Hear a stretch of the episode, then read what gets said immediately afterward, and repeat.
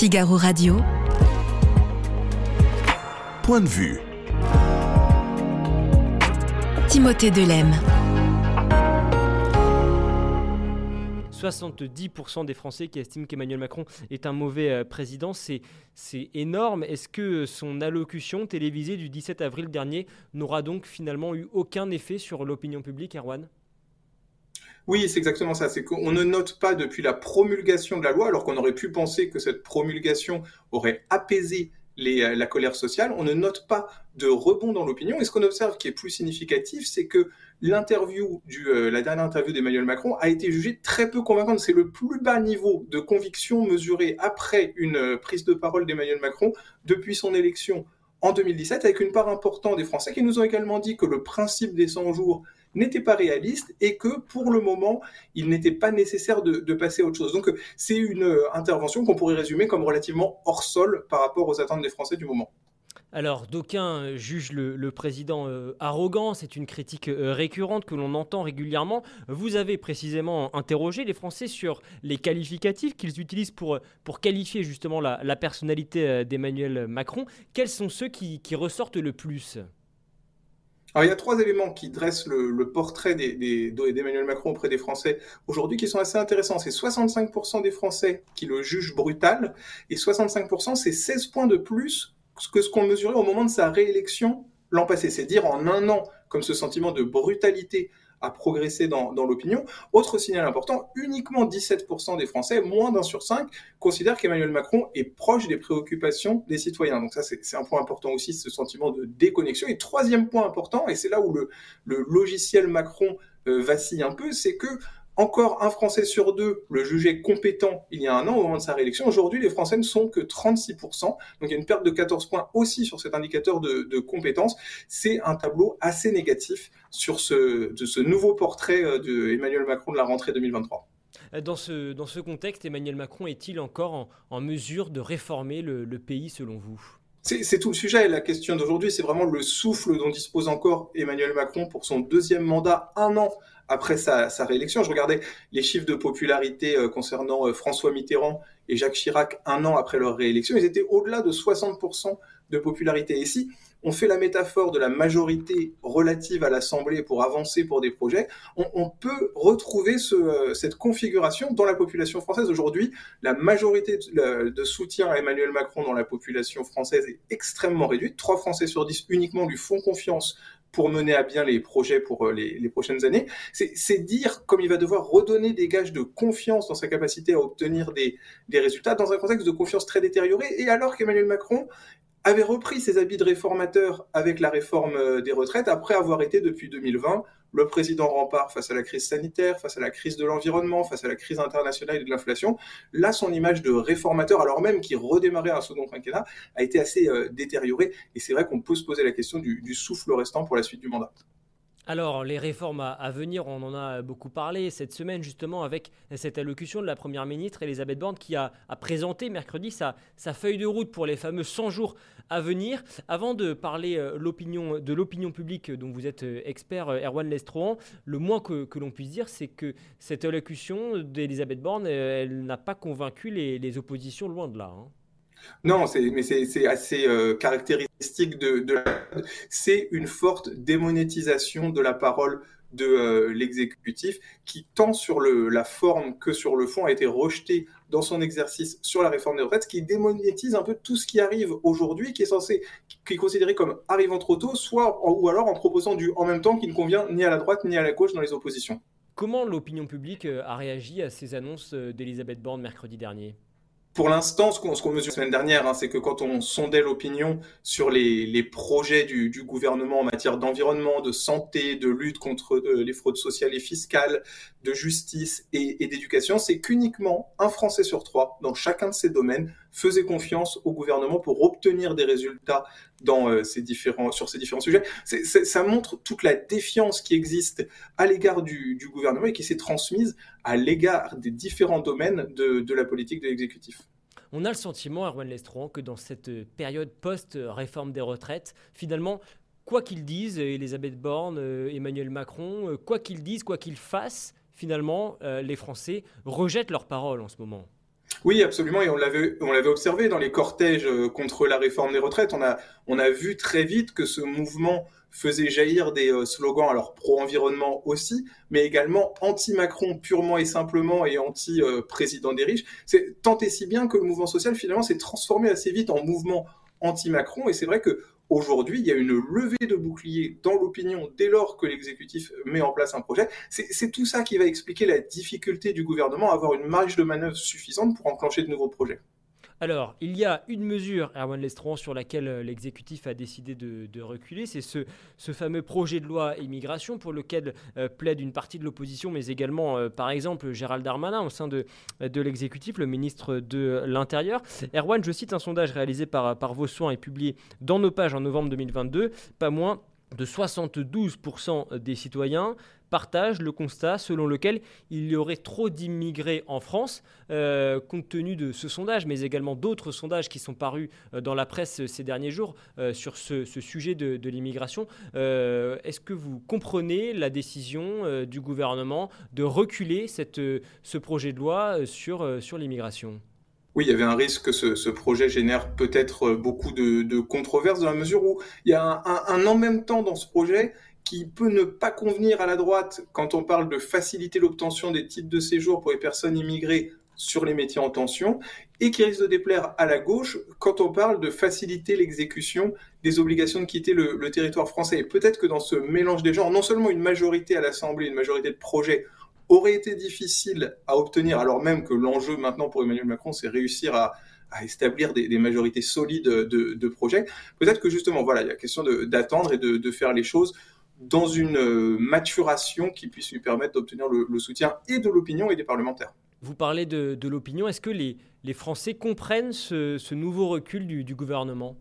Non, on peut se, dire que c'est ça. C'est là où on voit vraiment que le logiciel macroniste est abîmé en comparaison à 2017. Emmanuel Macron n'apparaît plus comme le président, le maître des horloges qui maîtrise le timing, mais plutôt sur un président qui subit le, euh, rythme du, mandat et les, aléas de, l'opinion. Donc euh, on, peut imaginer que ça jette un peu l'opprobre sur la compétence d'Emmanuel Macron, un item d'image sur lequel il avait rarement été pris en défaut depuis 2017. Euh, Là, on voit que finalement, il n'a plus la maîtrise de, la situation. Et c'est vrai que dans l'opinion, mais aussi dans sa base de soutien euh, traditionnelle, c'est un manque fort.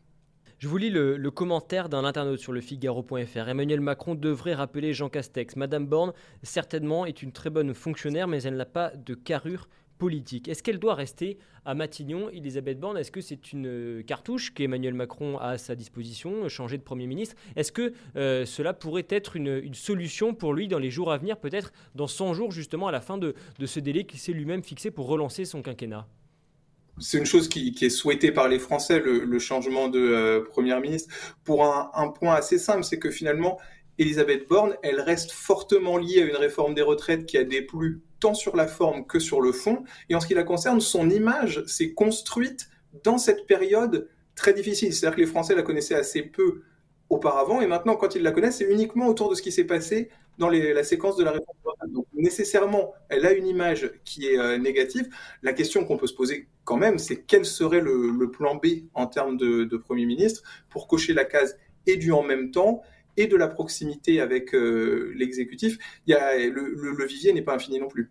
Alors euh, justement, vous parlez du, vivier. Est-ce que dans ce, dans ce contexte euh, de chaos politique un petit peu pour, euh, pour la majorité, est-ce qu'il y a des personnalités malgré tout qui émergent dans, l'opinion publique? On parle par exemple beaucoup de, Gérald Darmanin, l'ambitieux ministre de l'Intérieur. Est-ce que ce sont des choses qui ressortent dans l'opinion publique? Est-ce que les Français en parlent? Non, ce qu'on observe, c'est que au-delà d'Edouard Philippe, dont 40% des, des, Français ont une bonne opinion, les codes personnalités politiques restent quand même très en deçà du seuil qui permettrait une espèce de réconciliation nationale autour de la, figure du, Premier ministre. Et si on cite le cas de euh, Gérald Darmanin, il a une cote d'adhésion qui est très clivée. Elle est de 62% auprès des sympathisants Renaissance, mais uniquement 22% auprès des sympathisants de la droite, et on tombe à 9% auprès de la sympathisants de la gauche. Donc là, on n'est pas du tout sur une réunion et de la gauche et, de la droite, mais on est plutôt sur une concentration autour des sympathisants Renaissance et pas dans l'élargissement qui est probablement souhaité par l'exécutif aujourd'hui. À gauche, euh, justement, est-ce que certaines personnalités, là aussi, se, détachent dans ce contexte?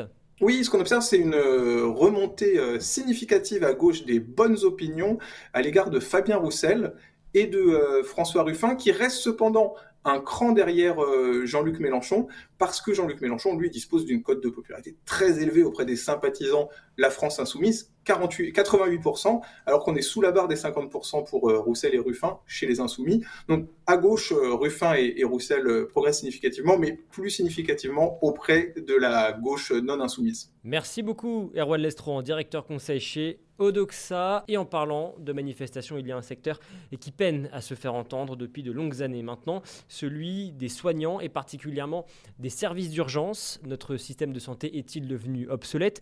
Comment le reconstruire? On en parle dans quelques secondes avec le docteur Gérald Kerzek, mais avant cela, je vous propose d'écouter Elisabeth Borne qui a abordé le sujet lors de son allocution mercredi dernier. On écoute la Première ministre. Mais aujourd'hui, sans attendre que la levée du numerus clausus pour les étudiants en médecine ne produise ses effets, nous devons aller plus loin. Nous devons libérer du temps médical et apporter de nouvelles réponses adaptées en nous appuyant sur les conclusions des conseils nationaux de la refondation dans les territoires. D'ici fin 2024, l'assurance maladie financera le recrutement de 6 000 assistants médicaux supplémentaires. Ils seront donc 10 000 au total et libéreront du temps aux médecins. Sur le plan législatif, le Parlement débattra en juin de la proposition de loi relative à la santé et au territoire. Notre objectif est de garantir un accès aux soins un où qu'ils vivent. J'ajoute que nous devons continuer notre action pour désengorger les services d'urgence, notamment à travers la généralisation des services d'accès aux soins via le 15, qui propose une solution médicale à chaque patient sans nécessairement passer par les urgences. Figaro Radio. Point de vue. Timothée Delem. Kardec. Bonjour. Merci beaucoup d'être avec nous. Vous êtes euh, médecin urgentiste à l'Hôtel Dieu à, Paris. Le 17 avril, Emmanuel Macron avait euh, déclaré, je le cite, D'ici la fin de l'année prochaine, nous devrons avoir désengorgé tous nos services d'urgence. Un peu plus d'un an et demi donc pour euh, y parvenir. quelques commentaires dans, le chat du, Figaro. Par exemple, Chris Cross qui nous dit On ne pourra pas désengorger les urgences en un an, chose non faite depuis 40 ans. un autre internaute qui nous dit Je ne vois pas comment Emmanuel Macron pourrait désengorger les urgences avant 2024. Bref, beaucoup de commentaires beaucoup de, scepticisme, beaucoup de scepticisme chez nos, nos internautes. Ils n'ont pas tort, c'est irréaliste euh, cette, euh, cette mission, euh, cet objectif fixé par le chef de l'État En fait, les urgences, c'est le symptôme d'une maladie qui est une maladie systémique. C'est-à-dire c'est l'ensemble du système de santé qui est malade. C'est l'amont, c'est des gens qui n'ont pas de médecin traitant, c'est des spécialistes qui sont euh, difficiles d'accès ou qui font d'autres exercices. Vous connaissez euh, très bien le problème des dermatologues qui font de la médecine esthétique parce qu'ils ne font plus de dermatologie pour des raisons essentiellement financières et on peut les comprendre parce que la médecine libérale a été pressurisée depuis des années avec aucune revalorisation. Donc les gens viennent aux urgences parce qu'ils n'ont pas de recours en ville. Ça, c'est une des premières raisons. La deuxième raison, c'est que la population vieillit. Et là, la population vient vers les urgences parce que le médecin traitant ou le médecin généraliste ne peut pas gérer des problèmes en ville parce qu'il y a besoin d'un plateau technique, il y a besoin de faire un scanner, il y a besoin d'une prise de sang, il y a besoin d'un lit d'hospitalisation. Et donc, voilà pourquoi les gens se retrouvent aux urgences. Je viens de parler des lits d'hospitalisation. Problème des urgences, c'est l'aval des urgences. C'est pas tellement le flux de malades parce que les consultations, on arrive à les gérer de manière assez simple avec des circuits courts dans les services d'urgence. C'est-à-dire un circuit court, ça veut dire qu'on a un circuit pour les malades couchés et un circuit pour les malades de consultation. On met un médecin dédié et ça passe assez vite. Diagnostic euh, et euh, prescription et les patients ressortent. Ce qui pose problème aux urgences et ce qui engorge les urgences, pour reprendre ce mot, c'est l'aval qui n'est pas disponible. C'est le nombre de lits qui ont été fermés ces dernières, allez, j'allais dire décennies. Ça fait 15-20 ans qu'on ferme les hôpitaux de proximité, qu'on ferme les lits d'hospitalisation. Et donc les urgences sont un véritable, un véritable goulot d'étranglement. Et c'est ça qui va pas se résorber en quelques mois. On ne va pas réouvrir des hôpitaux en quelques mois. Il faudrait déjà arrêter de fermer les hôpitaux de proximité, il faudrait déjà arrêter de supprimer des lits. Et puis l'autre problème, c'est le recrutement. Euh, et au-delà du recrutement, c'est la fidélisation des personnels médicaux et paramédicaux. Donc on voit bien que l'ensemble de ce système, et on pourrait continuer en bout de chaîne avec les services de soins de suite et de réadaptation, les services de gériatrie, les services de psychiatrie, qui sont matraqués, euh, qui sont contraints de, fermer, qui sont mis sous pression depuis des années. Et c'est cet ensemble du système qui se répercute aux urgences. Donc aujourd'hui, on dit de manière un peu symbolique qu'il faut désengorger les urgences, mais il faut surtout rebâtir, arrêter de détruire et rebâtir le système de santé dans son ensemble. Alors on va en parler parler. Comment rebâtir ce système de rentrée Mais sur le désengorgement des, des urgences, vous avez noté que François Braun, le ministre de la Santé lui-même, médecin comme vous, dit oui, c'est possible d'ici 2024. Non mais François Braun, qui connaît bien effectivement le système, c'est un ancien syndicaliste médical, urgentiste, euh, médecin urgentiste lui-même, il sait très bien ce qui pose problème. Le problème, c'est que maintenant, il est ministre de la Santé politique, il est obligé de tenir parfois un discours différent des solutions qu'il aurait euh, préconisées. Quand il dit que ça se règle en quelques mois, il va y avoir quelques petits, euh, petits ajustements qui vont pouvoir être faits. Alors, la, grande solution de François Braun, c'est dire appelez le 15. N'allez pas aux urgences, appelez le 15. Il est lui-même médecin de SAMU, il sait très bien que le 15, c'est compliqué. Le temps avant de décrocher quand vous appelez le SAMU est très long. Pourquoi? Bah Parce que les lignes sont engorgées. En fait, vous reportez le problème des urgences en amont sur le centre 15. Les permanenciers, les auxiliaires de régulation médicale, il n'y en a pas assez. Les médecins régulateurs, il n'y en a plus. Pourquoi? Parce qu'ils ne veulent plus exercer ce métier extrêmement difficile avec une responsabilité médico-légale. Et puis surtout, quand vous appelez le 15, qu'est-ce qu'on vous dit au 15 On vous dit, bah, il faut aller voir un médecin. Les médecins, il n'y en a pas.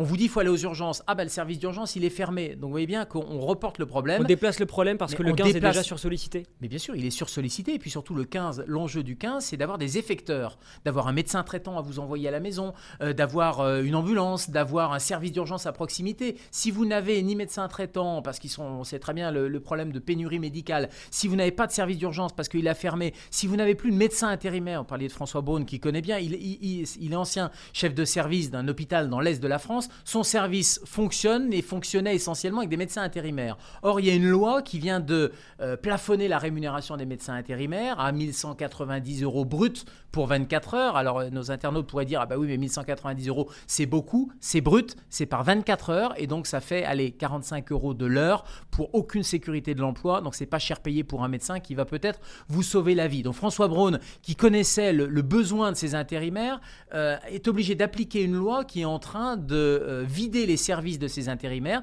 et donc il y a des services d'urgence, des maternités qui sont en train de fermer parce que les intérimaires ne veulent plus y aller. Alors je vous cite deux chiffres, Gérald Quinzec, 10,1 millions de passages aux urgences en 1996, 19,8 millions en 2021.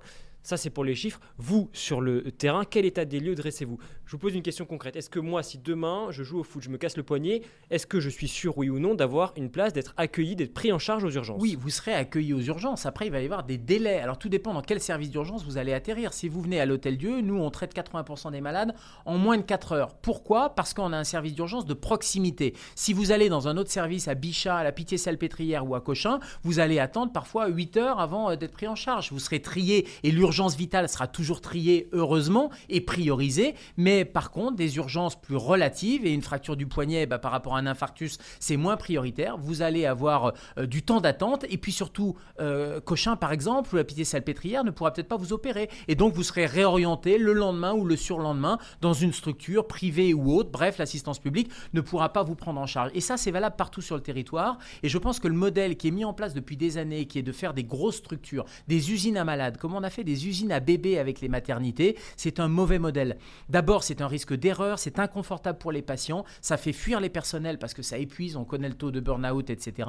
Donc il faut revenir à un modèle de proximité qui travaillerait en lien avec la médecine de ville. Vous voyez, le médecin généraliste qui pourrait hospitaliser ses patients, discuter avec l'urgentiste, des services d'urgence avec un scanner, un, plateau technique minimal. Euh, la télémédecine permet maintenant de télétransmettre les images, mais c'est tout ça qu'il faut repenser. Or là, on est en train de mettre des rustines, de faire beaucoup de communication aussi sur le système de santé, mais surtout d'essayer de, de, reporter le problème. Les urgences, on reporte sur le 15. On dit que le Ségur a réglé le problème de la rémunération. C'est pas un problème de rémunération, en tout cas à l'hôpital. Les médecins Ça fait hospitaliers. partie des revendications. Oui, pour les service, infirmières, euh, bien médical. sûr, parce qu'elles sont dans les plus euh, bas salaires euh, de- des classements de, de l'OCDE. Des médecins également. Pour les médecins également, mais c'est pas la principale revendication. Je vous assure que même les médecins généralistes, c'est sûr que c'est dérisoire. 25 euros la consultation, ça oblige à faire de l'abattage et à faire du volume. Et on les passe à 26,50 euros, c'est indécent. Mais je pense que le vrai problème, ça serait à un moment donné de reconsidérer la profession médicale dans son ensemble, de pouvoir permettre aux gens de faire bien leur travail, de le faire dans des conditions sereines, de ne pas avoir une direction d'hôpital qui est sans arrêt, nous à l'hôpital, en train de prendre des décisions qui sont contraires parfois à notre éthique ou à notre déontologie. Donc on est vraiment dans des situations où le médecin n'est plus décideur. Les généralistes sont obligés de faire encore une fois des renouvellements d'ordonnances, de faire de l'abattage. Ils ne peuvent plus prendre le temps avec leurs malades. Donc au-delà de la rémunération, ce sont des bonnes conditions de travail et de soins des malades parce qu'on est avant tout des soignants. Beaucoup de dans, le chat puisque vous parlez de la, rémunération. Euh, je lis euh, ces messages notamment sur euh, voilà, ce passage donc des 25 euros de la consultation qui passe à 26,50. les internautes du Figaro sont assez sceptiques. Est-ce que c'est quoi 1,50€ de plus? Est-ce que vous dites quoi? On se fiche du monde? Mais oui, enfin ça changera strictement rien. Encore une fois, combien vaut un médecin dans ce pays? Est-ce que ça vaut plus qu'un plombier? J'ai rien contre les plombiers, ils nous rendent de grands services, mais est-ce que ça vaut plus ou moins qu'un plombier? Est-ce que vous savez, vous avez des patients en médecine générale, il faut une heure de consultation, et puis il y en a d'autres, ça gère en moins de 10 minutes. Euh, il faut pouvoir donner cette liberté au médecin de dire bah, si j'ai besoin de passer une heure avec ce patient, c'est dans votre intérêt, je vais passer cette heure-là. Le système actuel de la rémunération à l'acte, euh, que ce soit 25 euros, 26,50 euros, ne permet plus de faire ça. L'abattage dont je parlais, c'est la même chose dans les hôpitaux. Hein. La tarification à l'activité, il faut faire de l'acte à tout prix. François Braun lui dit 1,50 euro en plus, ça fait 7000 euros par an pour un médecin, c'est quand même un beau 13e mois. D'abord, c'est du brut, ils confondent du, brut avec du bénéfice. On voit bien que de toute façon, euh, c'est pas une histoire de 13e mois. Quand vous prenez brut et la rémunération nette, vous voyez bien qu'un certain nombre de charges, surtout qu'on demande aux médecins maintenant d'avoir euh, des assistants médicaux, de travailler en coopération. C'est comme les infirmières, on parle de la rémunération des médecins, mais quand vous voyez que le prix d'une piqûre pour l'infirmière ou d'une toilette à domicile, c'est quelques euros, mais on, on ne considère pas les professions soignantes. Et donc, au-delà de la rémunération, et bien sûr que ça passera par de la rémunération, mais c'est pas une aumône qu'il faut donner. C'est repenser le système, repenser la rémunération, probablement donner de la souplesse dans le métier de médecin ou d'infirmière, proposer à un médecin généraliste de faire peut-être un mi-temps de médecine générale et puis un mi-temps euh, salarié à l'hôpital ou un mi-temps médecin à la sécurité sociale, pourquoi pas. Pareil pour les infirmières, évoluer sur les carrières pour ne pas épuiser les gens. Et ça, ça sera au bénéfice de tout le monde et avant tout des patients et avant tout des, patients. Alors justement, les patients, euh, Gérald Quinzec, il y en a aussi qui se rendent aux urgences alors qu'ils n'en ont en réalité pas vraiment euh, besoin. Est-ce qu'il ne faut pas également eh bien, une meilleure éducation à la santé pour que les gens sachent quand il faut se tourner vers les urgences, quand il faut aller voir son médecin généraliste ou quand il faut simplement rester chez soi au fond de son lit? Oui, alors c'est souvent le voisin qui va aux urgences pour rien, mais quand c'est vous qui avez un problème, bah vous, vous allez aux urgences. Et quand je dis vous, vous ou nos internautes, bah c'est toujours la personne à côté qui vient pour rien, mais moi j'avais besoin de venir aux urgences. Donc je voudrais qu'on arrête avec ce discours très culpabilisant de dire que les gens viennent pour rien aux urgences. D'abord, c'est ce que certains médecins disent. Non, mais on ne vient jamais pour rien aux urgences. On vient pour une détresse qui est ressentie, mais cette douleur, elle est ressentie. On n'est pas médecin, il faut pas faire de l'autodiagnostic. Donc je pense que dans un pays comme la France, en 2023, on est capable d'accueillir tout le monde. Après, il y a des choses qui peuvent être vues en médecine générale, mais si les gens n'ont pas de médecin généraliste, moi je ne culpabilise pas les gens de venir aux urgences. Et puis le deuxième point essentiel quand même, c'est que les grands progrès depuis ces dernières années sur l'infarctus, sur l'AVC, si on a gagné des vies, si on a sauvé des vies, c'est parce que les gens venaient aux urgences, parfois pour rien, et puis dans le lot de 10 qui venaient soi-disant pour rien, entre guillemets, il y en avait un qui avait un infarctus. Il y en avait un qui était en train de faire une détresse neurologique grave. Et c'est grâce aux neuf qui sont peut-être venus pour rien, mais qu'on a rassuré. Parce qu'on ne fait pas rien aux urgences, on fait des examens. Et c'est uniquement à la sortie des urgences qu'on peut vous dire Ah ben non, c'est rien, c'était une bronchite ou c'était un claquage musculaire. Mais c'est parce qu'il y en a neuf qui avaient un claquage musculaire, qu'il y en avait un qui avait une phlébite et qu'il fallait traiter avant d'avoir une embolie pulmonaire et avant de mourir. Et avant de mourir, et on a donc ainsi pu euh, sauver euh, des vies. Malgré tout, cette crise des urgences, cet engorgement, on imagine que cela se fait forcément au détriment euh, du soin des patients. Euh, cas extrême, euh, Gérald Kazek, mais est-ce qu'il arrive que des personnes meurent aux urgences parce qu'elles n'ont pas pu être euh, prises en charge comme il l'aurait fallu? Tous les jours, il y a des pertes de chance dans le système de santé. Il y a des gens qui, vous faites votre infarctus, vous avez un infarctus du myocarde, en fonction de l'endroit où vous êtes sur le territoire, vous avez plus ou moins de chances d'atterrir au bon endroit, dans les délais, qu'on débouche votre artère coronaire. Donc l'égalité d'accès aux soins, elle est rompue au quotidien et ça s'aggrave. Les inégalités s'aggravent. Si vous avez, en fonction de votre niveau de connaissance euh, personnelle, de votre réseau, euh, téléphonique de médecins que vous connaissez ou pas, et éventuellement de votre porte-monnaie, vous n'avez pas les mêmes chances, ça il faut le dire. Et puis des gens qui arrivent dans les services d'urgence, nous on aimerait les prendre en charge, avoir un lit d'hospitalisation. On sait que chaque heure perdue aux urgences avant d'avoir un lit d'hospitalisation, ce sont des chances de guérison qui diminuent. Donc les pertes de chance, et il y a probablement des morts. il y a des chiffres qui ont été sortis en Angleterre, qui sont sortis aussi en France. On parlait d'une quarantaine ou une cinquantaine de malades malheureusement qui sont décédés euh, en fin d'année dernière, mais c'est beaucoup plus que ça. C'est quotidiennement qu'on a des pertes de chance pour des patients parce que malheureusement, le système ne permet pas d'orienter correctement et dans les bons délais.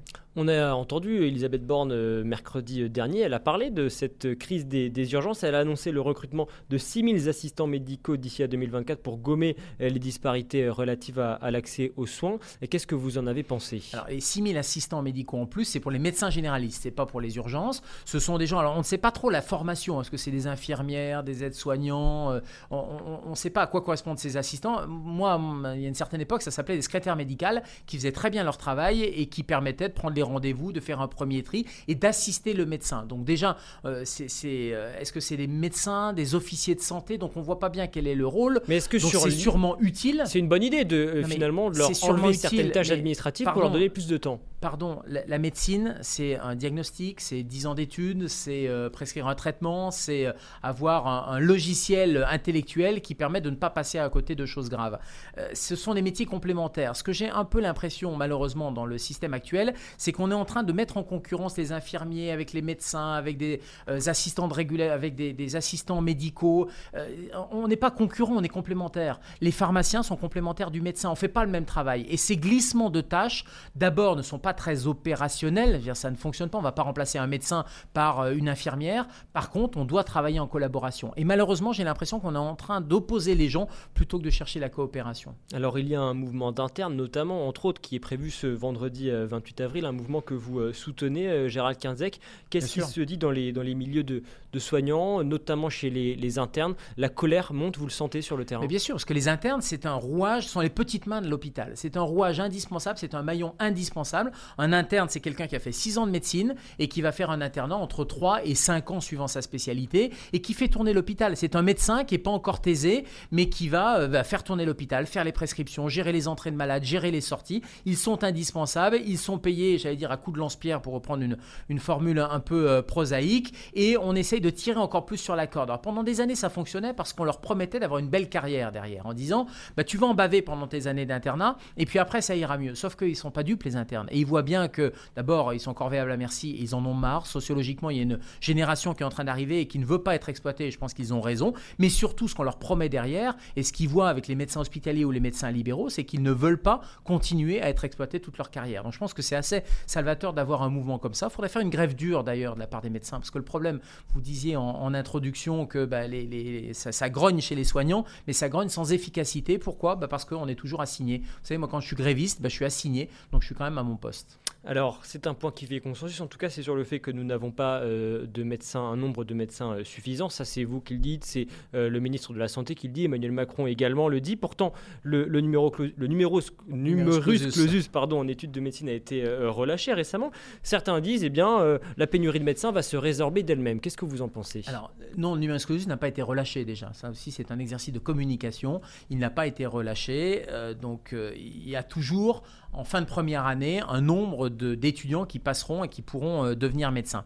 Mais le problème au-delà de la quantité de médecins, qui se résout pas comme ça d'un coup de baguette magique ou d'un claquement de doigts. C'est un problème plutôt de répartition. On manque de médecins dans certaines zones, on en a probablement trop dans d'autres zones. On manque de médecins dans certaines spécialités, on en manque dans d'autres spécialités. Je pense aux spécialités pénibles, la gynéco, les urgences, l'anesthésie, réanimation sont des spécialités où on manque de monde. Et euh, tout ça ne va pas se régler par la quantité. Donc encore une fois, il faut miser plutôt sur l'attractivité. Qu'est-ce qui fait, par exemple, je disais en préambule que les dermatos ne font plus de dermatos mais font de la médecine esthétique? Bah Pourquoi? Bah Parce que la rémunération de l'acte de dermatologie est insuffisante. Donc il faut jouer sur cette attractivité pour pouvoir orienter les médecins aux bons endroits où on en manque, dans le bon mode d'exercice. On a probablement des zones où on manque d'hospitaliers et on a trop de libéraux. Il y a des zones qui sont des déserts médicaux, mais c'est pas qu'un problème de désert médical, c'est un problème de désert tout court. On a paupérisé le territoire. Donc comment on fait pour redonner de l'attractivité Et là, on va pouvoir réattirer des médecins et les fidéliser. Mais ça, c'est encore une fois, on remet on rebat les cartes sur la table et on remet les choses à plat et on est dans une logique d'évolution de carrière, ce qui se fait dans toutes les entreprises d'ailleurs. Alors la santé, c'est pas une entreprise, mais la carrière d'un médecin ou d'un soignant, bah, ça doit se penser parce que le médecin, il va pas s'installer à 25 ou 30 ans dans un territoire et rester pendant 40 ans. Nicole06 dans le chat nous dit il se félicite d'avoir amélioré le numerus clausus alors que les étudiants en médecine ne peuvent plus redoubler la première année. C'est délirant. Euh, voilà pour l'avis de, de Elle a raison. 06. Si vous avez dans votre entourage des gens qui veulent faire médecine, qu'est-ce qu'ils font? Ils tentent même plus la première année en France parce qu'ils savent qu'au bout d'un an, s'ils l'ont pas du premier coup, ils sont recalés. Ils vont le faire dans les pays, euh, en, en Espagne, au Portugal ou dans les pays de l'Est. Donc on est dans un système où on nous a annoncé des choses. C'est pour ça que je disais que le numerus clausus n'a absolument pas euh, été supprimé. On nous a annoncé qu'il était supprimé. C'était Madame Buzyn qui annonçait ça. Il y a un numerus apertus maintenant ouais. ancienne ministre de la Santé, il y a un numerus apertus. Et euh, quand vous avez dans votre entourage des gens motivés qui veulent faire médecine, bah, ils partent ailleurs pour le faire. Ce qui est une aberration parce que nous, on arrive dans nos services avec une obligation de recruter des gens de l'extérieur parce qu'on manque de médecins qui veulent faire ces spécialités pénibles. Je citais les urgences, la gynéco-obstétrique. Euh, allez dans un grand hôpital parisien en neurochirurgie, vous verrez, vous aurez beaucoup de médecins étrangers. Et c'est euh, grâce à eux que ces services tournent. Encore une fois, c'est pas sur des territoires reculés, c'est en plein cœur de Paris. Donc j'ose à peine imaginer ce qui se passe ailleurs. Je vous lis un, un dernier euh, commentaire sur, dans le chat, euh, très rapidement, Gérald Kierzek. Et en plus, on n'a toujours pas réintégré les euh, soignants non vaccinés.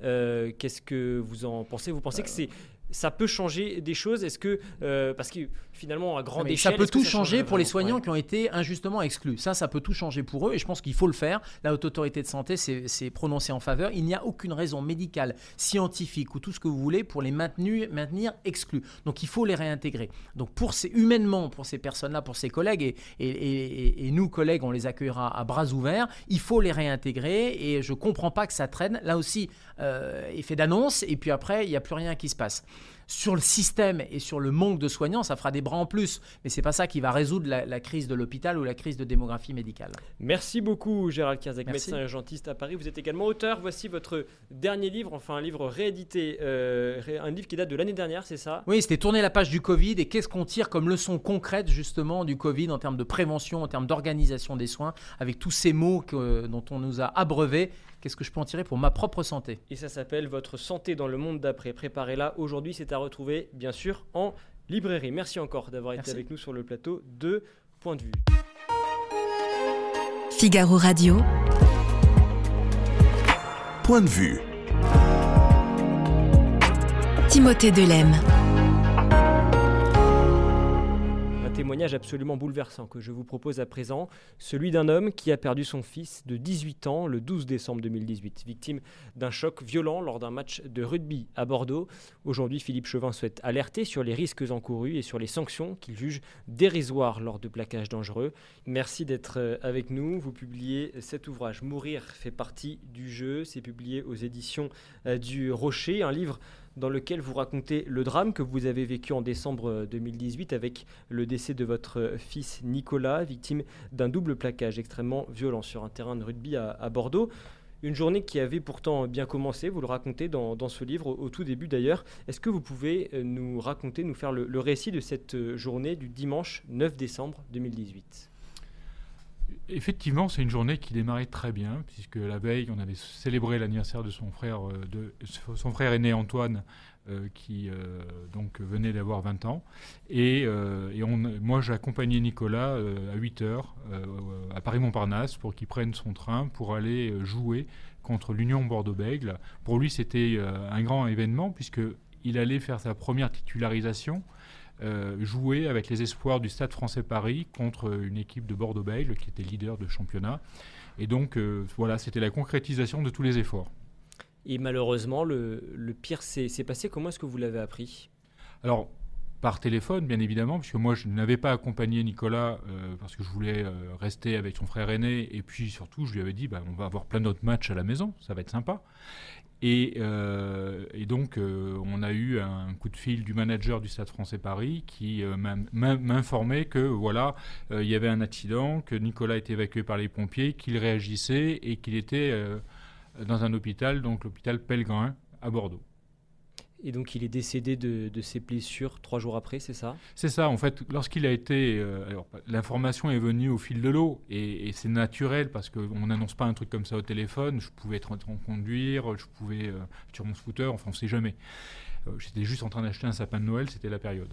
Mais euh, lorsque j'ai rappelé l'hôpital, j'ai effectivement appris que Nicolas avait été donc en réanimation, avait été opéré de la seconde vertèbre cervicale, parce qu'il avait subit un arrachement, une dislocation de la première vertèbre et un arrachement de la seconde. C'est juste effrayant. Ça donne une idée de l'intensité du choc. C'est en fait une pathologie qu'on trouve dans les accidents de la route, mais on ne trouve pas ça sur un terrain de sport. Et donc, lorsque j'ai appris ça, j'ai demandé euh, un peu mécaniquement, euh, il faut que je vienne. Ils m'ont dit oui, oui, il faut venir tout de suite. Donc, j'ai pris un train et à 9h, j'étais à Bordeaux. Alors ce livre euh, est bouleversant, il raconte votre parcours, celui de votre famille depuis ce, jour du 9 décembre 2018. Vous avez longtemps refusé de, porter ce, combat dans les, dans les médias. Qu'est-ce qui vous a fait changer d'avis? Bah, En fait, c'est pas nous, parents ou parents de victimes, qui devons résoudre ce genre de sujet je pensais, moi, tout simplement, naïvement, qu'il y avait une fédération sportive. Euh, il y avait un président euh, de cette fédération qui parle beaucoup. Euh, il y avait un ministère des Sports qui donne une délégation de service public, donc avec une priorité, c'est la sécurité des joueurs. Et je me suis dit, ces gens-là vont faire leur boulot. Donc quand je les ai eu au téléphone, j'aurais dit, bon, moi j'attends de vous, après les condoléances, que vous soyez en, en, capacité d'établir les responsabilités. Et moi, je n'ai pas à mêler au débat public. Je ne vais pas rajouter, euh, vous savez, euh, on cherche plein de choses et on dit le tout et son contraire. Je pense que c'était suffisamment pénible à ce moment-là pour ne pas en rajouter. Et donc, je, leur faisais simplement confiance.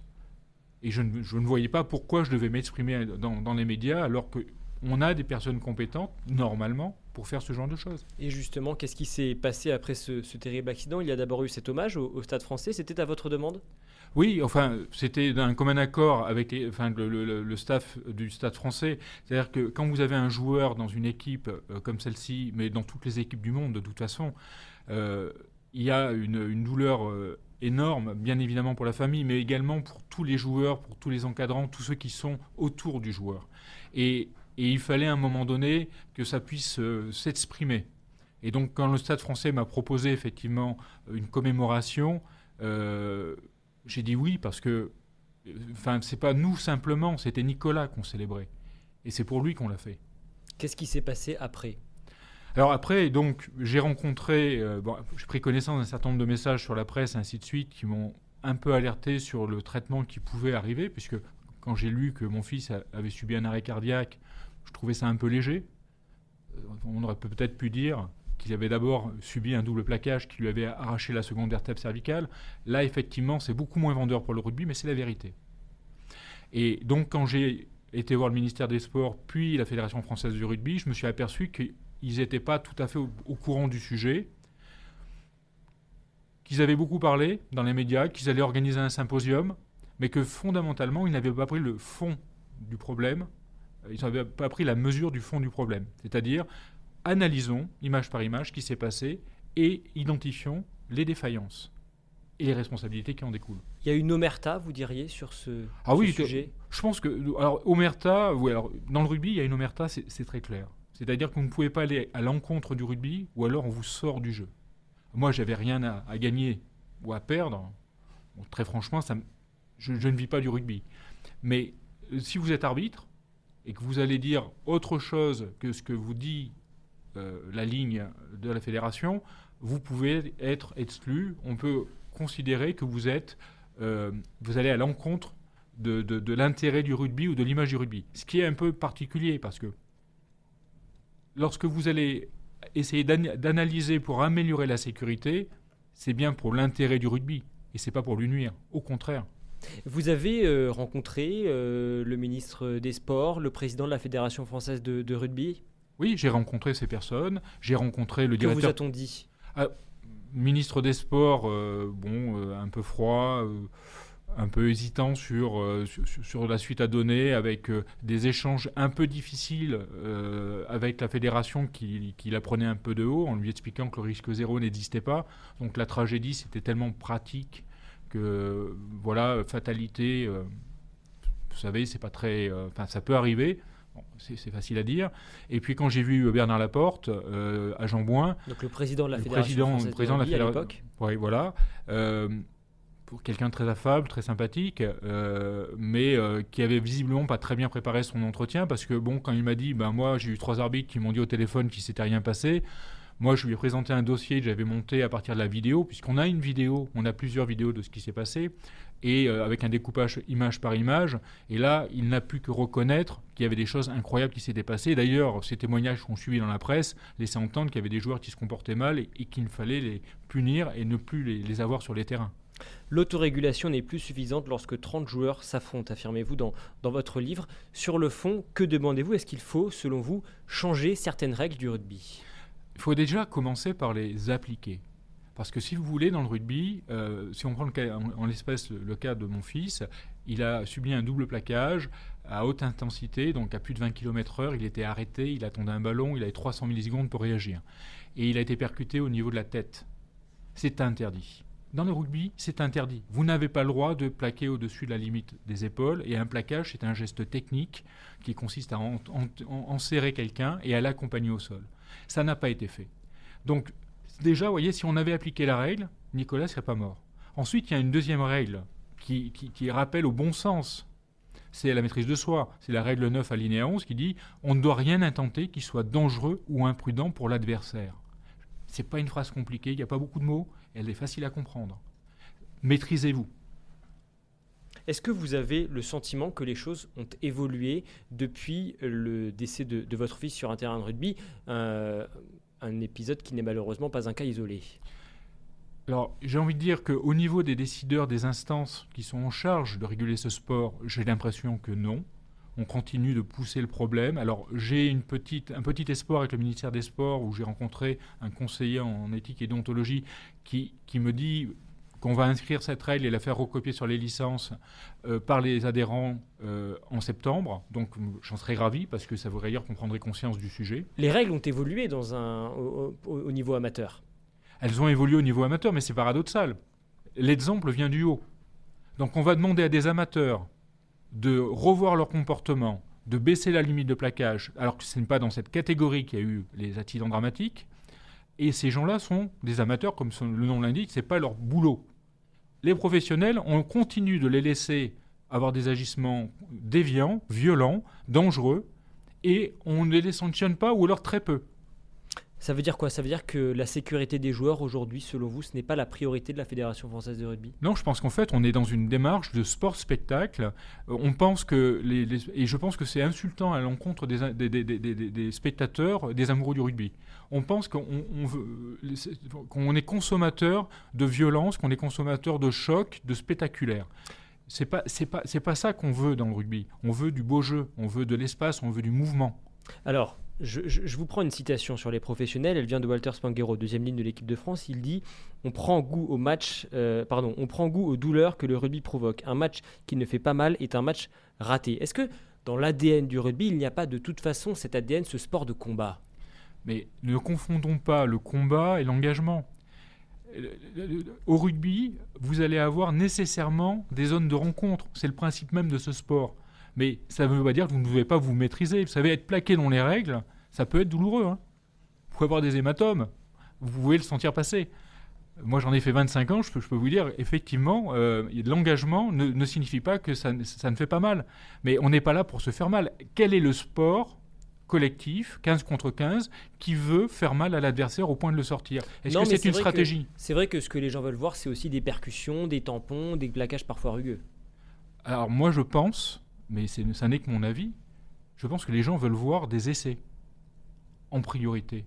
Ils veulent voir des belles courses. Moi, aujourd'hui, je pense qu'on vous parlera plus de l'essai du bout du monde lors d'un test match en Nouvelle-Zélande, une fantastique remontée des joueurs français euh, contre les All Blacks, plutôt que euh, d'une percussion qui a été euh, magistrale.